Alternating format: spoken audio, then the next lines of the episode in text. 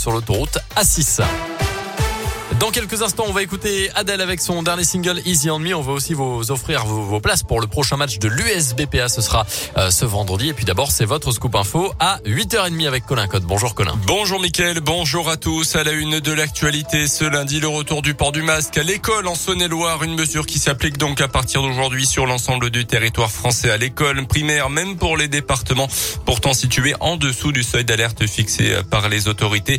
En Autriche, le gouvernement a décidé carrément de confiner à partir d'aujourd'hui toutes les personnes non vaccinées. 2 millions de personnes concernées euh, qui n'auront donc pas droit de quitter leur domicile sauf pour motif impérieux. La mesure s'applique à partir de 12 ans en Autriche. Les amendes allant de 500 à 1450 euros. Environ 65% de la population locale affiche un schéma vaccinal complet contre 75% en France.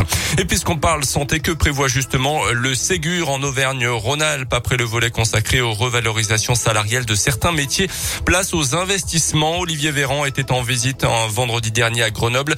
Le ministre de la Santé est revenu sur les différents projets retenus. Au total, une enveloppe d'1,9 milliard d'euros qui sera donc investie dans la région Léa Dupérin. Oui, ce qui représente 68 projets qui seront financés d'ici à 2028. On peut citer par exemple 3 millions d'euros versés au centre de lutte contre le cancer Léon Bérard à Lyon pour développer la prévention, notamment le centre de psychothérapie de l'Ain basé à Bourg-en-Bresse recevra 3 millions et demi d'euros pour moderniser ses activités. Le Ségur prévoit aussi de désenclaver certains hôpitaux en zone rurale ou isolée. C'est le cas par exemple de l'hôpital de Die dans la Drôme qui doit être entièrement reconstruit.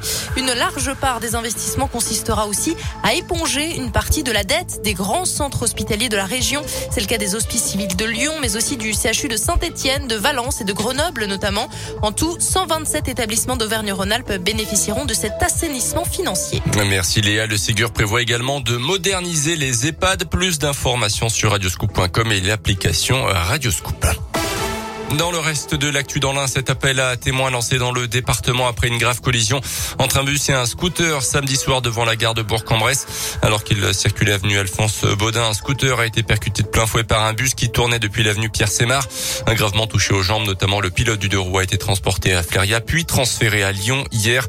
Les policiers recherchent donc des témoins de l'accident.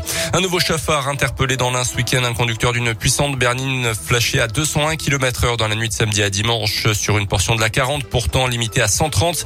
C'était dans le sens Mâcon-Genève. Son permis de conduire lui a été immédiatement retiré. Son véhicule immobilisé, il devrait répondre prochainement de ses actes devant la justice. Un très grand excès de vitesse puni d'une perte de 6 points et 2500 euros d'amende. Les sports avec le basket et le derby entre l'Asvel et la Gielbourg hier soir qui a tourné en faveur des Villeurbanais. Défaite 85 à 77 des hommes de Laurent Leniam. La deuxième défaite de suite après la claque à Grande Canaria la semaine dernière en Eurocoupe. Retour justement de la Coupe d'Europe cette semaine pour les Bressans qui se déplacent une nouvelle fois en Espagne sur le parquet de Valence.